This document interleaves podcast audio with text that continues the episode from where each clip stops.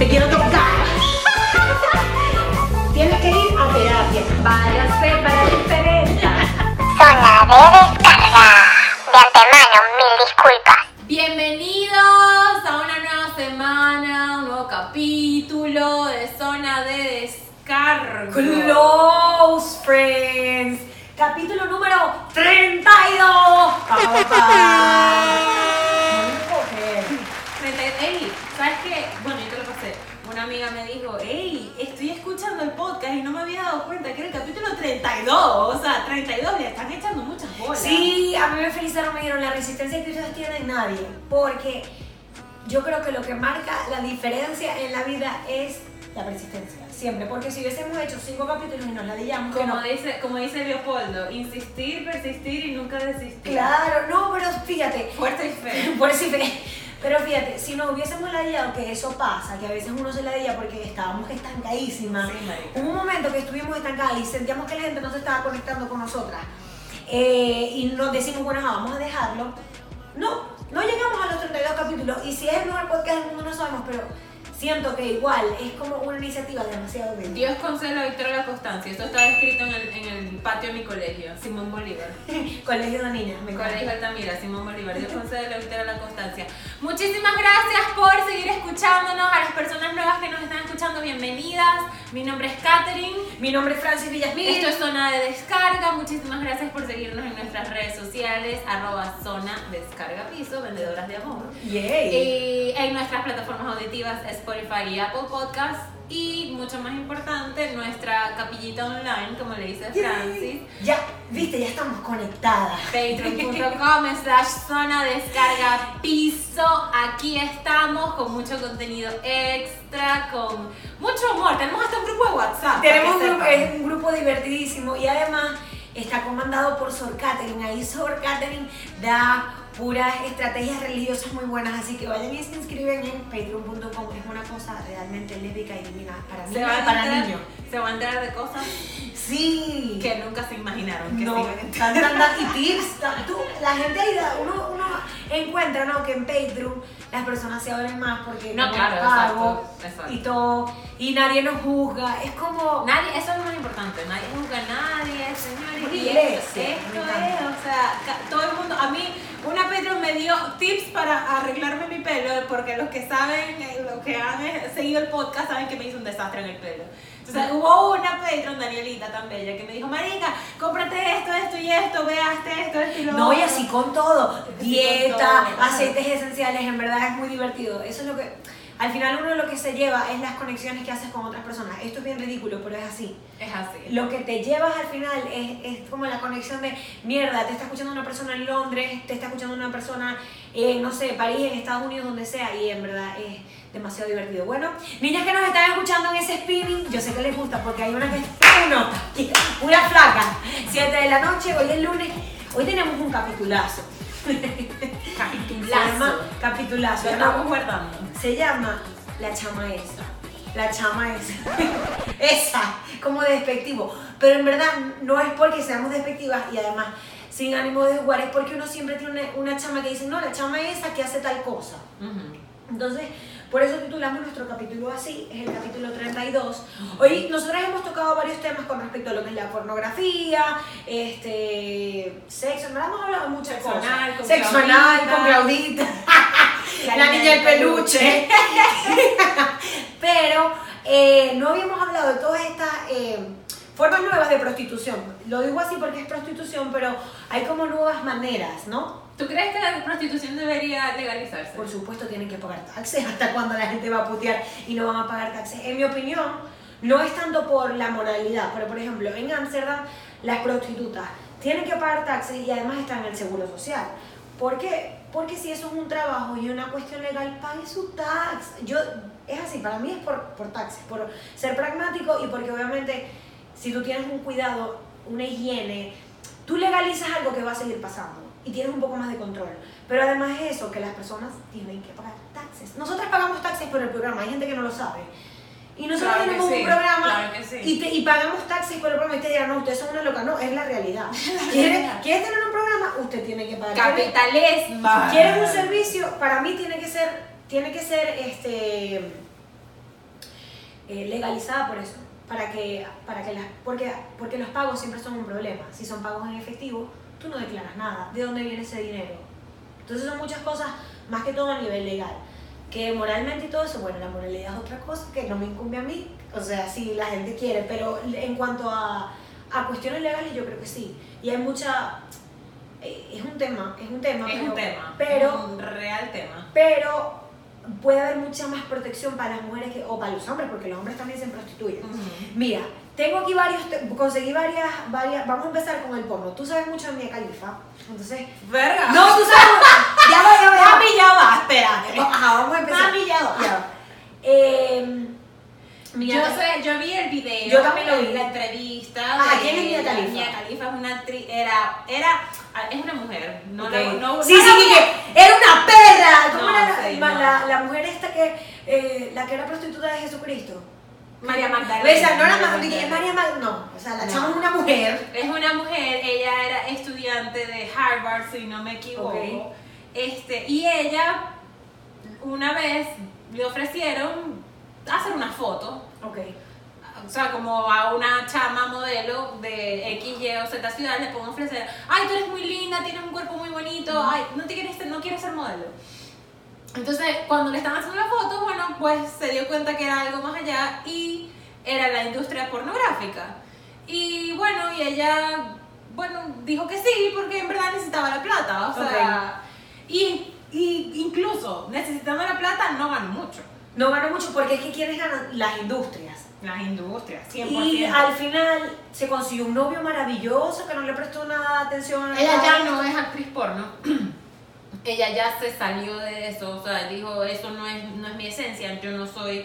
Incluso se metió en problemas, yo creo que ya hablamos de esto, con su religión por, por eso. No, mismo. nunca hablamos al final de ella, por eso es que estoy sacando a Mia Khalifa, porque ella, a pesar de ser una actriz porno, pues hoy ahorita tiene una vida muy normal y ella echó el cuento de que, bueno, o sea, estuvo ahí, pero no, eso lo que quiere decir que no puede empezar animando portadas, pero puedes terminar, este, eh, no sé, eh, eh, presentando los Oscars.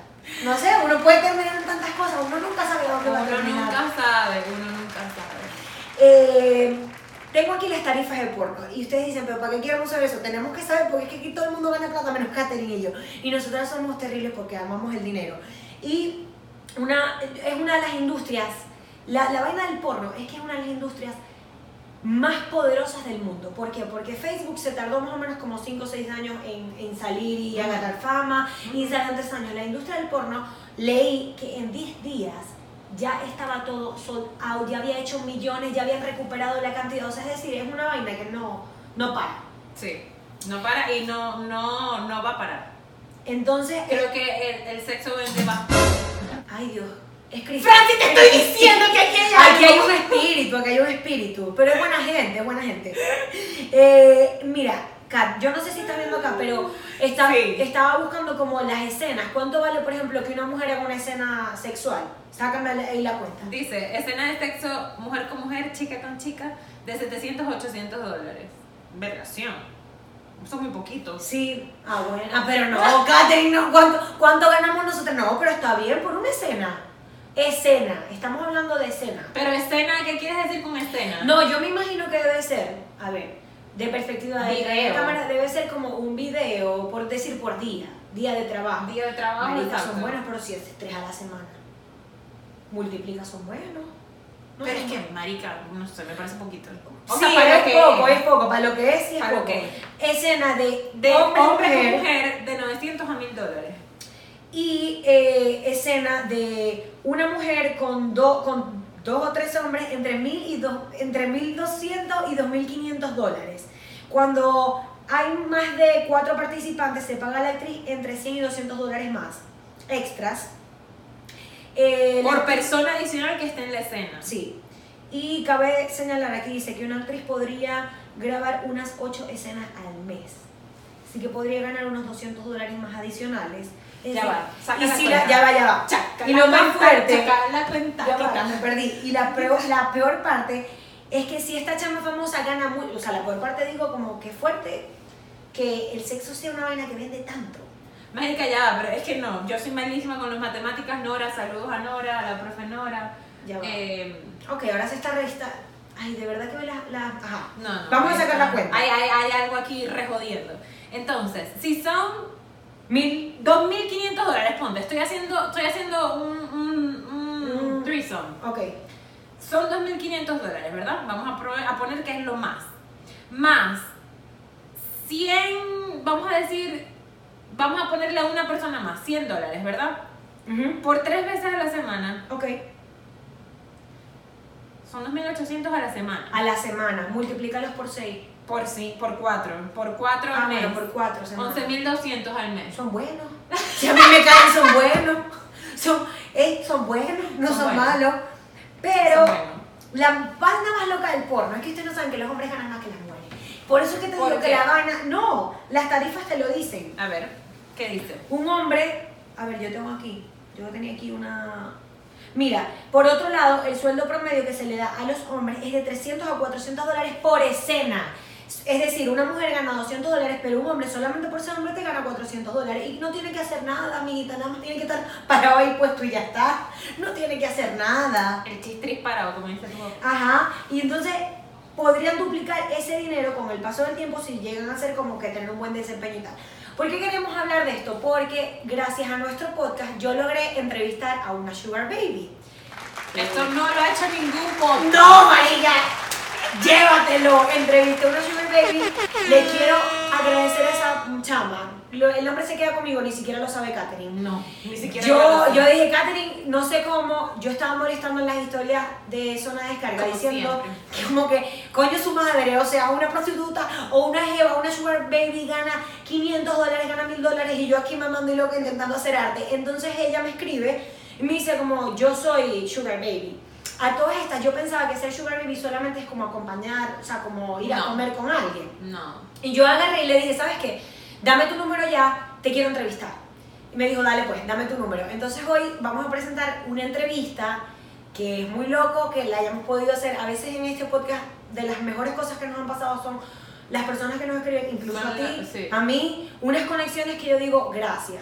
En verdad no tengo más nada que decir, no tengo, o sea, es como mierda, que confíen tanto en ti y que de verdad no, no hay, no hay, no vamos a jugar. En estos días, Marica, me, me escribió una chama de mi universidad, que le, te conté, Sí, sí, sí. que me escribió una chama de la universidad que tengo como un año sin hablar con ella, y me dijo como que, Kat, necesito tu consejo, y yo, ¿cómo así? 15 Es dólares. estoy, estoy en una situación y tú, yo, yo sé que tú, este, por el podcast, tú en verdad, o sea, como que sabes escuchar a la gente, tal, no sé qué, y yo, Francis, mira vez. Pero sí. Ok, está bien. Yo te- a mí me gusta, a mí me gusta hablar así por WhatsApp. Y, te- y en verdad Katherine escucha también bastante las notas de voz. Escucha Yo envío bastante nota de voz bien larga y también me gusta escuchar, así que 15 dólares en Patreon. Eh, 15 dólares en Patreon. Pero tenemos esta entrevista, yo le puse la chamesa porque a veces uno tiende a jugar mucho, a jugarnos a nosotras como mujeres en todo.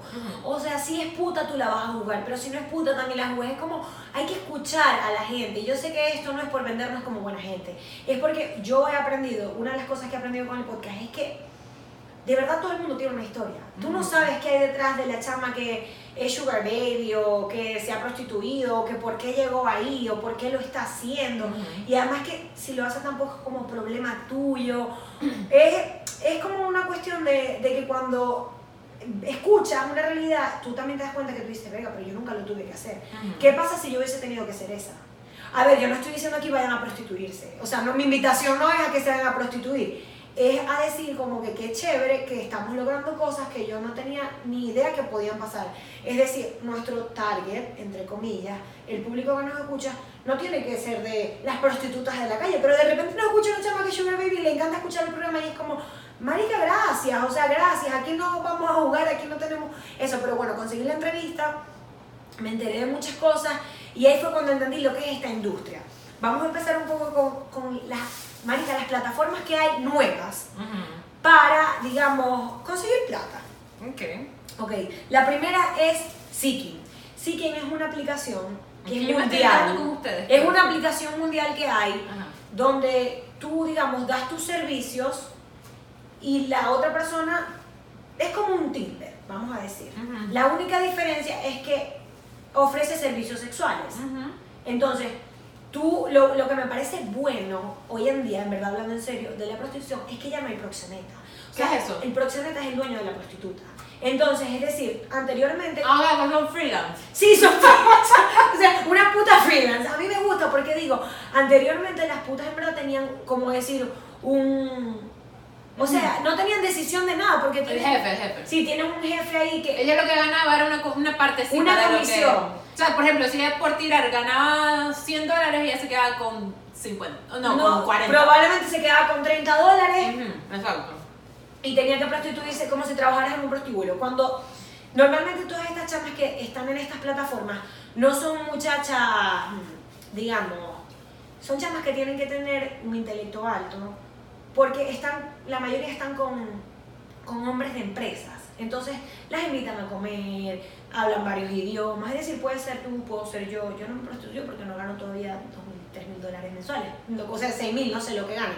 Pero entonces está esta y está OnlyFans. OnlyFans es tremenda plataforma. Esta Es, plataforma es, es tip- es una red social. es una red social. Yo me metí, ¿sabes? Me metí para ver cómo era, pero no. Echa tu cuento, echa Pero tu no, cuento. no, exacto. Venden nudes. Yo digo, vergación. Digo, uno se la pasa regalando nudes ahí día gratis en vez de estar cobrando por la foto. Eh, OnlyFans es una plataforma también.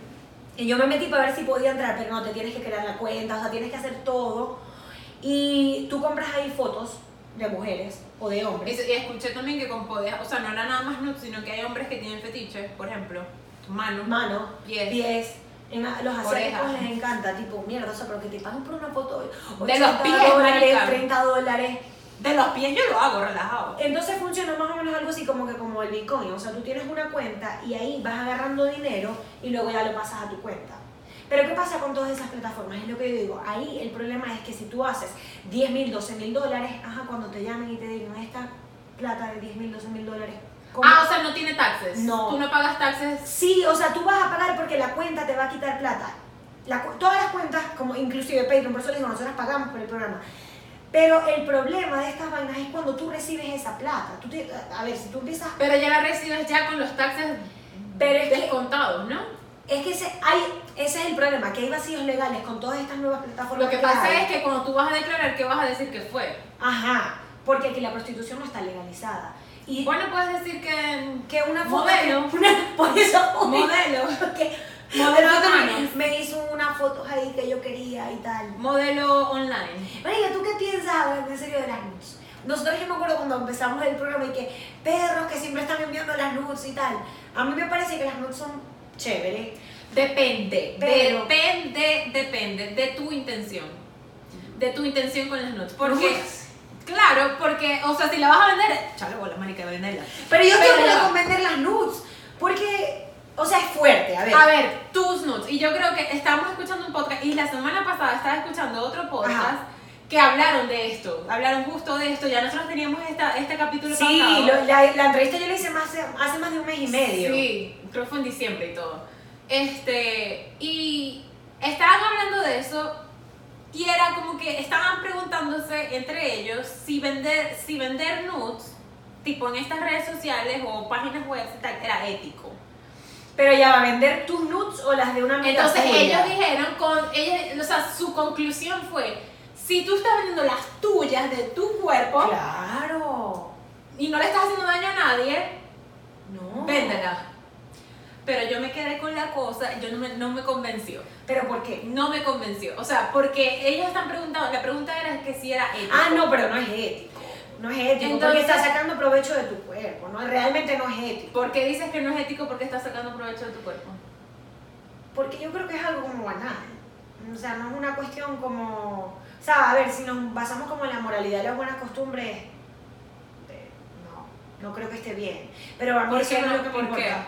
Marica, porque la, la, o sea, la moralidad está basada en que, en que, marica, ponerte ahí tú desnuda para que otro compre algo, verga, a mí no me parece que moralmente esté bien, o sea, políticamente correcto no.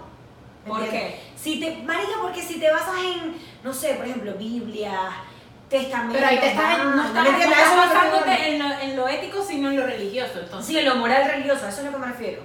Ok, pero yo ¿Por estoy hablando de lo ético. ¿Por qué dices tú que no? Porque que tú dices que entre el bien y el mal, que si eso está bien o mal. Ok, yo, Exacto. yo hice mi tarea. Ajá, ok. Yo hice mi tarea. No, explícame, yo, yo hice una encuesta en un grupo de WhatsApp de, de- que yo tengo, pues de mis amigos. Y yo les pregunté, o sea, ¿les parece ético tal? Unos me dijeron, hay, hay muchos que son intensines, y me dijeron, es diferente, ético a moral. Sí. Si es ético, Yo hablaba de lo religioso. no. Si es ético profesionalmente, que no, no le estás robando a nadie, no le estás En haciendo nada, ta- es, es éticamente correcto, por así decirlo. Claro. Moralmente, sin nada que ver con lo religioso, Ok, nada que ver con lo religioso, nada que ver. Yo les pregunté, ah, no, pero yo estoy hablando de moralidad. Y todos me dijeron como que, la mayoría me dijo como que, mm, no sé, si te vas por lo religioso sí es malo. Claro, es Si que. te vas por si no, yo creo que lo puedes hacer. Yo creo que lo puedes hacer, no hay problema tal. Pero hubo una persona que sí me dijo y me quedó, me, me dejó pensando y lo he pensado más y lo he meditado más y creo que tiene un poquito de razón. O sea, no lo entiendo al 100% totalmente todavía, pero... Belkis está asombrada. Sí, Belkis. Belkis, tú no te vas a prostituir, te vamos a subir el sueldo para que no te vayas, porque últimamente te has portado bien. No, Belkis se está portando bien. Maldita sea. No, es que Belkis se ha portado mejor. Ah, y él me dijo, si le estás haciendo daño a alguien. ¿A quién? ¿A ti Al- misma? No, no a ti misma, porque tú vendes tu cuerpo y tú no sabes qué pasa con esa foto. Claro. Y una cosa que me dijeron, eso sí, cuando la vaya a vender, que no saca tu cara, man. Sí, que no salga la cara. ¿Para qué? No es necesario. No es necesario. Mami, foto de aquí para abajo. Te vas a rejoder. Ey, foto de cara en Instagram. ¿Usted quiere mostrar su cara? O en te pones Instagram. una, una máscara, una Claro. Ajá, pero este chamo me decía como que si le estás haciendo daño a alguien, le estás haciendo daño a la persona detrás de la computadora, a la persona que está comprando tu foto. Ah, sí.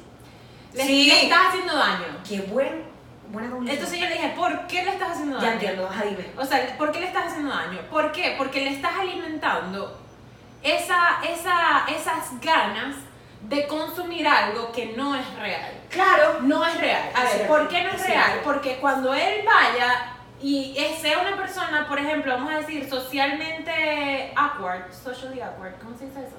Sí, eh, ajá. Como sociedad es como extraño. Ay, se le ha olvidado el español, pobrecita. Vamos a practicar más español, ¿oíste? Te está costando. Me está costando, marica. Ah, ok. Que no tiene... Como tan blanca que Catherine dice awkward y se le olvida el significado. Gracias. que no tiene. Ah, bueno, ustedes me entendieron. O sea, que no tiene cualidades sociales. O sea, Ok, no lleva no es un animal social, sí, es como... Es muy, es muy tímido, una persona muy tímida. Normalmente esas son las personas que, eh, ojo, opinión. Acá, y yo estoy diciendo opinión mía y opinión de esta persona que me, que me, que me ayudó.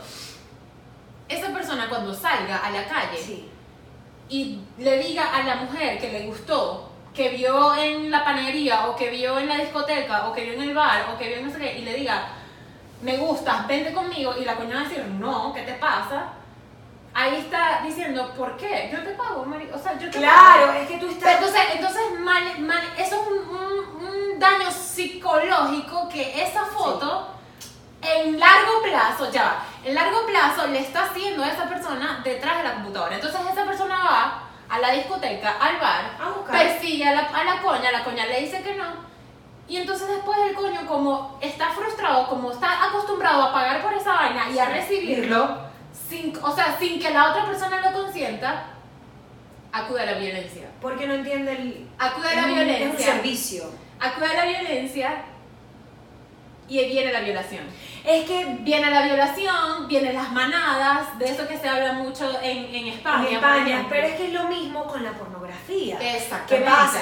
Los hombres creen que es que las mujeres tenemos que hacer absolutamente todo, porque es como una industria que, que es lo que una vez en un capítulo, si no lo han escuchado, el capítulo 12, que está todo hecho sobre el visual pleasure, otra vez coca tan blanca. ¿Qué significa el visual pleasure? Es esta cuestión de observar, de mirar, y tú al final no te estás dando cuenta que tú simplemente estás comprando un producto.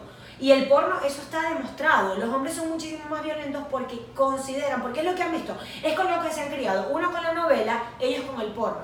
Entonces, a la hora. ¡Coño! Claro que uno está criada con novela. ¡Coño! A ti, como, no, tú no puedes hacer esto, tú no puedes decir esto, tal. Y a los hombres es como, yo yo les voy a hablar esto, ya que estamos hablando tan filosófica, a mí me gusta. Hay un, hay un texto que lo pueden leer en internet, en verdad es fácil de digerir, es de Freud y se llama El malestar de la... No, el malestar, no era el malestar de la cultura. Es mm, la degradación de la vida amorosa, por si lo quieren leer.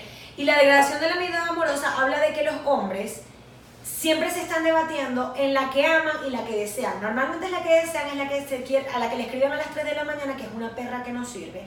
Y tienen a la novia. O sea, son estos hombres, no, digamos, no todos los hombres, sino la degradación de la vida amorosa te habla de eso, ¿no? De que es esta que es la que desean porque esta es la que les va a hacer todo lo que ellos ven en internet, por decirlo de alguna manera. Y está la noviecita, que es la chama que no, que yo no sé qué hacer porque yo no puedo decir esto, que quizás ella quisiera, pero como tiene ciertos valores y ciertas costumbres y no sé, tiene, tiene culpabilidad por lo que sea, es decir, es como un modelo, ¿no?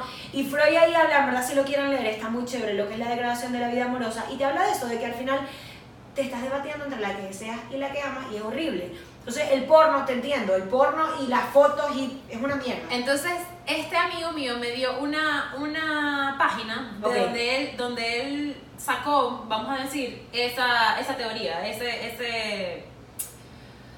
Se me fue la palabra. X. Y me dio esa página que se llama dale, daleunavuelta.org. Ok, Es una organización en España ok. que está luchando contra eh, esto que es la- las violaciones en manada Ok. a mujeres allá, porque eso se está viendo mucho. Y entonces tienen un manifiesto antimanadas que se, les invito a, a leerlo porque en verdad es súper interesante. Y dice que, por ejemplo, dice, la Fiscalía ha alertado del fenómeno de las violaciones en grupos y otros delitos sexuales que ha crecido un 23% en el último año. Una sociedad avanzada no puede acostumbrarse a un solo caso de agresión sexual porque afecta al corazón de cualquier progreso y derecho. Aunque los factores son, son múltiples y no hay recetas mágicas, el alto consumo actual de pornografía, sobre todo la mayoritaria, que es la más agresiva, es decir, orgías, eh, o lo que estamos hablando, una mujer con, Con Siete siete hombres. se convierte en gasolina que alimenta los deseos más básicos del hombre. Es cierto que la gasolina no basta, hace falta un motor, unas ruedas, el volante, etc. Y entonces ellos te dan los datos. 11 años es la edad media para iniciar el consumo de, pornografía. Pornografía. Imagínate, yo, si tú tienes un sobrinito o un hermanito de 11 años, imagínate a ese sobrinito viendo pornografía. O sea, por ejemplo, uno de 10 consumidores tienen de, de pornografía tienen menos de 10 años. Sí, entonces ¿con qué se están criando? ¿Con qué valores se están criando? 81% de los niños entre 13 y 18 años afirman haber observado pornografía como conducta normal. 96% de los hombres afirman haber sido expuestos a o haber consumido pornografía durante la adolescencia. Ah, y también 63, 63% de las mujeres afirman haber sido expuestos o haber consumido pornografía en la adolescencia. Es un negocio, 13 billones de dólares al año en beneficios en el Pero es negocio de la en 10 pornografía. días, el negocio de la pornografía, ah, como que abrieron un, no, no recuerdo si era YouPorn, pero era un sitio web y era que en 10 días los tipos recuperaron toda la inversión que hicieron. En 10 días, porque te digo, ni las redes sociales, ni Facebook, ni Instagram, que se han tardado 5 años, incluso, no sé, Netflix creo que se tardó unos 13 años. Entonces, el problema, Marica, es la normalización de estas cosas. Que los hombres siempre pueden. Yo estaba escuchando otro- podcast que yo lo recomendé en el Patreon, que se llama The Knowledge Project, y ahí es un canadiense, yo te lo recomendé, y él lleva una sexóloga. Ujú. Y ella siempre hablaba como de este pedo del porno, pero también ella decía que el problema es cómo están construidas las cosas. Las mujeres siempre estamos, no, no solo como la, no, no tiene que ver con el feminismo, sino que ella decía como las mujeres siempre estamos equivocadas en absolutamente todo lo que estamos haciendo. Y como que esta cuestión de que el hombre siempre está bien y la mujer está mal, marica, te- tienes consecuencias. O sea, no importa si la vaina está bien o mal. Es como los hombres sí pueden, el hombre puede ver porno, lo que está todo una industria hecha para un Be a lady. Y es, ajá, be a lady. Entonces todo el tiempo es muy... O sea, están pasando muchas cosas ahorita por, a ver, muchos cambios sociales y yo estoy de acuerdo, a pesar de que siento que vamos muy lento. Obviamente te estás dando cuenta que como estamos viendo está chimbo. O sea, es decir, yo no soy un objeto ni soy un hueco. Es lo mismo pasa con la virginidad. Son muchas cosas. O sea, la, la marica, lo que es la industria, son tantas vainas. Y obviamente la normalización es que uno cree que se merece eso. Es decir, si un tipo, porque yo, yo digo, en la sexualidad, si yo estoy, si yo estoy de acuerdo, no pasa nada. O sea, es decir, si yo quiero sexo anal, eh, bueno, O sea, consensuado, está Consensuado, está bien. pero si yo no quiero, ¿por qué yo tengo que ser una actriz porno si a mí no me da la gana de ser una? ¿Y porque no soy actriz porno? Pues, ¿usted quiere ser actriz porno? Bueno, consúmalo, pero como que hacerle entender a la gente que lo que están viendo no es verdad. Claro. Que es una novela. Y nos pasa lo mismo a nosotras, la novela del La tipo que llega. La tipa que llega, el tipo que llega, viene y te rescata, amiguita, no. Eso no es así, Eh, mami. eh, este, no, yo creo que tienes que leer más, tienes que googlearlo, tienes que, porque no es así. Entonces, las maneras como estamos criadas generan muchos problemas, Claro. generan, generan muchas desilusiones y obviamente la violencia sexual ahorita es una locura. Ustedes quizás no lo saben, Catherine y yo lo, lo queremos hablar también en otro podcast. Nosotros hemos recibido muchas chamas que, que nos han contado cosas bien delicadas en cuanto a parejas que las golpean, que las humillan, que las tratan tan mal, que yo a veces le he dicho, Catherine, o sea, no sé, no, esta vaina no es normal. No es normal. No es normal. Y nosotros tenemos un podcast que es algo pequeño, algo que empezó con una idea y se ha convertido en otra cosa. Y cuando uno escucha, yo he escuchado unas notas de voz, que obviamente esas personas conmigo, o sea, esas personas que confiaron a mí, se van esos nombres conmigo. Pero es muy chingo escuchar eso y creer que tú te lo mereces. O sea, que tú te O que mereces tú tienes la culpa. Porque todo el tiempo tienes la culpa. Sí. Ay, tú te dejaste. ¿Quién te manda? Ajá. ¿Quién te manda a andar de puta? ¿Quién te manda a utilizar esto? ¿Quién te manda a... Me dejó, ah, es que no te lo cogiste bien, porque tú no sabes tirar. Es esta cuestión que decía esta tipa sexóloga, es que todo lo que hagamos está mal hecho. Siempre te falta algo, que si el pelo, que si... Que si las tetas, el culo. Pero además te, Entonces, yo creo que. Yo creo que. te falta hablar bien también, marica, porque tienes que hablar súper bien. Está comiendo, está hablando con la boca llena. Es decir, vi a Lady, marica, y tú te cansas de ser una lady. Es como, marico, no quiero ser nada, o sea, mejor ni existo. Y yo ahí, ahí es cuando uno no se puede dejar llevar. Lo decimos desde el podcast, a mí no me importa que me caigan encima. Por estas revoluciones que al final la gente está loca y lo que quiere es quemar calles. Es como yo entiendo. Hemos tenido muchas cargas por mucho tiempo. Pero violencia genera más violencia. Entonces es chimbo, yo entiendo que, pero marica, los cambios tienen que ser desde la racionalidad, porque si no, bueno, vamos a quemar el mundo. Yo quisiera quemar el mundo. Pero hablando de la entrevista, porque ya nos, queda poco ya tiempo. nos queda poco tiempo. Bueno, voy a empezar con esta entrevista, va a terminar en Patreon, así que maldíganme, no me importa. Entrevista costó mucho. Ustedes saben que tener la oportunidad de entrevistar a una chama que se hablamos cuatro horas, ella estaba en un aeropuerto, no la conozco, y yo le decía a Katherine, esto es increíble, le vuelvo a agradecer a esta chama, mi nombre se va a quedar contigo. Yo le dije que si yo decía el nombre de ella, yo cerraba zona de descarga. Es decir, nunca voy a decir tu nombre. Y esta chama eh, es Sugar Baby. Eh, ella comenzó, eh, realmente es una chama, digamos, clase media, no es clase media alta, pero es una, una muchacha clase media. Eh, habla varios idiomas, tiene una carrera. eh, siempre había estado acostumbrada, como decir, a tener una vida, digamos, medianamente buena. No es la niñita del barrio que no tenía unos papás que le daban absolutamente lo que ella quisiera, Ujú. pero es algo interesante. Tenía una vida, entre comillas, normal. Sí, una vida normal. Y de hecho, su vida sigue siendo una vida normal a pesar de que es acompañante. Yo tenía estas preguntas de, coño, ¿cómo entraste ahí? ¿Cómo fue que eh, llegaste ahí? Entonces ella me dice que a ella siempre le habían gustado los tipos mayores que ella. Pero eh, ella había tenido muchos novios que la insultaban. Esto me parece muy interesante porque por eso uno no puede llegar a decir, es que esta María Magdalena, la perra esa, es como vamos a escuchar a la perra, las perras hay que escucharlas también.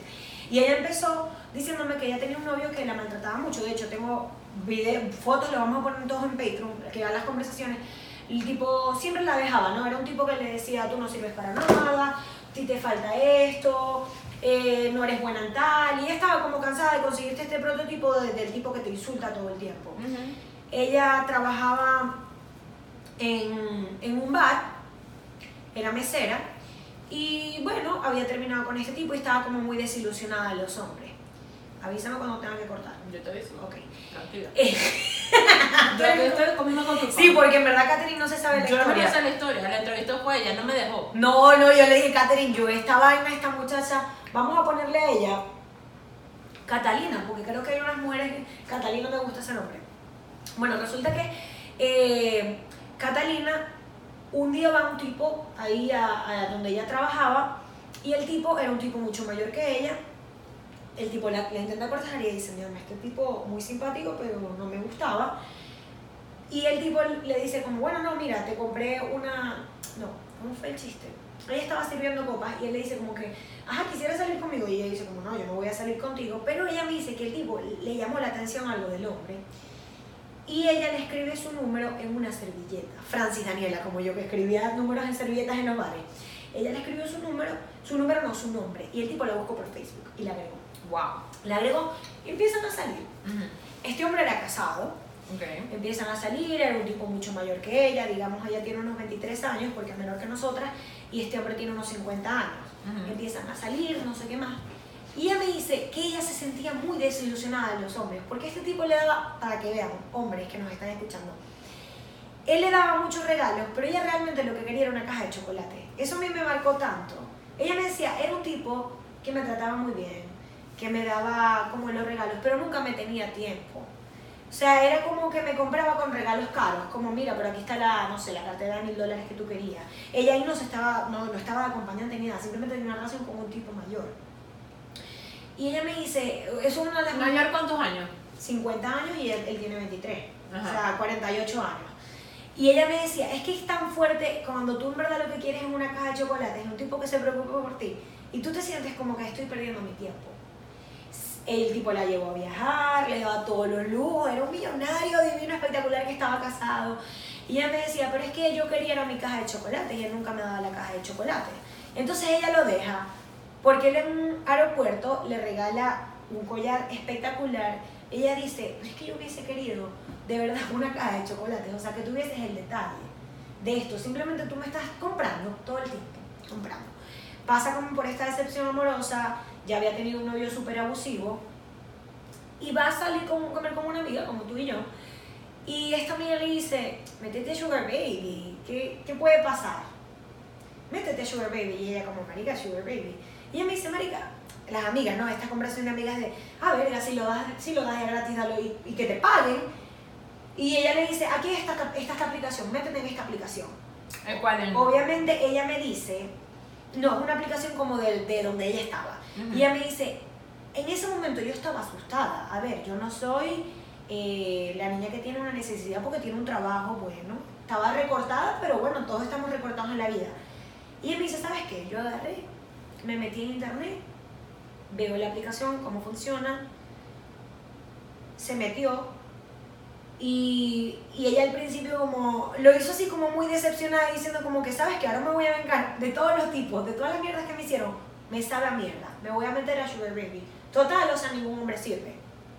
Por eso digo, ¿qué arrecho, no? Como la, la cosa da una vuelta y tú dices, pero mira, esta chama que no. ¿Tú Arregla- estás de acuerdo con eso? Con que ningún hombre sirve. no. Hay alguno, uno que otro por ahí sí sirve, sí sirve. Yo estoy de acuerdo con que ella, ella lo hizo en ese momento, pero lo que digo es como tú nunca sabes por qué una persona puede terminar en lo que puede terminar. Pero es una realidad, marica, hay muchos hombres que no sirven, o, mucho- o muchas mujeres también que no sirven. Hay gente que no sirve en el mundo, y por esa gente que no sirve es que uno hace un podcast diciendo, maricos, sirvan, que no les cuesta nada. Entonces, ella agarra, se mete en la aplicación, crea el perfil y agenda una cita con un primer tipo. Ella me dice que estaba súper asustada. Este, agenda esta cita con este chamo, que además no era tampoco un viejo de 50 años, era un chavo con unos 38, 39 años. Pero era ya tipo Sugar Daddy. O sí, sea, su- es que el sugar daddy al final es un tipo que te mantiene Claro, un poco, ¿no? claro, o sea, pero mi pregunta era que si iban a salir ya él sabiendo que iba a ser el Sugar Daddy. Claro. Ok. Entonces tú arrendas, ella arrendó la, la renta. Ella tiene una tarifa de 200 dólares por noche. Tiene que hacer todo. Porque yo sí le pregunté, es decir, señora, ¿usted hace blowjobs para no ser grosera y be a lady? Y entonces ella me dijo todo, Francis. Se hace todo y se hace acting. El acting es, tú me encanta, un servicio. Ah, ok, tipo, servicio. tipo hablarle como si fuese tu pareja normal. Sí, por supuesto. Agendan esta cita en un super hotel y van primero a comer, conversan. Es como un date, lo mismo. Ok. Que esa es la diferencia de una prostituta, digamos, de calle, Claro. que la tienen en prostituidad. Porque esta chama, yo lo que yo digo es, si esa es tu decisión, amiga, aquí la apoyamos. El problema es cuando, o sea, línea de prostitución de niñas de 7 años. No. Porque esta chama ya es mayor de edad, es lo que ella está decidiendo, y bueno, ya lo está haciendo y ya está. Pero no es lo mismo prostitución de niñas. Claro. O no sé, pornografía de niñas. Es como, no chamo, porque ahí no hay, ahí que, que, no sé, qué decisión puede tener una niña. Se ve con este hombre Y ella dice que una vez que tú eres sugar baby, una vez que entres no sales. La Once you primera go vez, black, you, you Ah. can't go back. ajá, es- ella me dice que fue una experiencia, ella se sintió muy mal. Me dice, ¿sabes cuando, imagínate, tuviste relaciones y después te dan tu pago en efectivo? Me dice, te sientes vacía, te Claro. sientes como una mierda. Claro. Y ella se va con un amigo que ella tenía que era como. eh, el- un, un amigo que ella tenía como decir su fuck buddy, que ella tenía relaciones con él. Y ella me dice que ese día no tuvieron relaciones, solamente le dijo como abrázame. Y ya, o sea, hoy no quiero nada, quiero nada más que me abrace. Y después de ahí ella dijo, ¿sabes qué? Esto es el dinero más fácil del mundo. Este es el dinero que yo puedo conseguir con tipos que, que a veces nada más, sí hay sexo, pero quieren conversar. Hay cosas que quieren hacer con las esposas, pero no se atreven a decir. ¿Por qué? Porque entonces los hombres están criados con la pornografía, que es una perra, una sucia, pero la esposa no lo va a hacer nunca. Son estas cuestiones que tú dices, pero ¿por qué? Entonces ella me dice, empiezo a ver hombres, empiezo a salir con este montón de hombres. Yo le dije, yo un momento que le dije, ¿tú crees que tú eres una prostituta? Me dijo, Francis, yo soy prostituta. Lo que pasa es que tengo un hombre bonito. Yo simplemente lo que hago es que ya yo sé que es un trabajo. Es un trabajo en el cual yo ahora invierto en fotografía, invierto en un gimnasio, invierto en muchas cosas porque bueno, es mi trabajo. Ya no es que yo estoy enamorada, no es que yo desarrollo sentimientos por los hombres con los que yo estoy, no es que yo me quiero casar con ellos, no es que yo quiero destruir a su familia. Déjenme decirles que la mayoría de los hombres con los que esta muchacha sale son empresarios, médicos, puros hombres de bien también, porque eso nadie lo dice. Siempre hablan de las prostitutas que no sirven, pero ¿por qué no decimos de los consumidores? Porque ¿quiénes son los consumidores? Los consumidores son hombres. Ah, pero es que los hombres pueden consumir prostitución, pero las mujeres no. O sea, son esas vainas que yo digo, qué mal, qué mal, ¿no? Eh, ella me dice que son tipos casados que ella no tiene la intención de la rompió el hogar. Es simplemente es mi trabajo, es lo que yo hago, que es un trabajo bien o mal.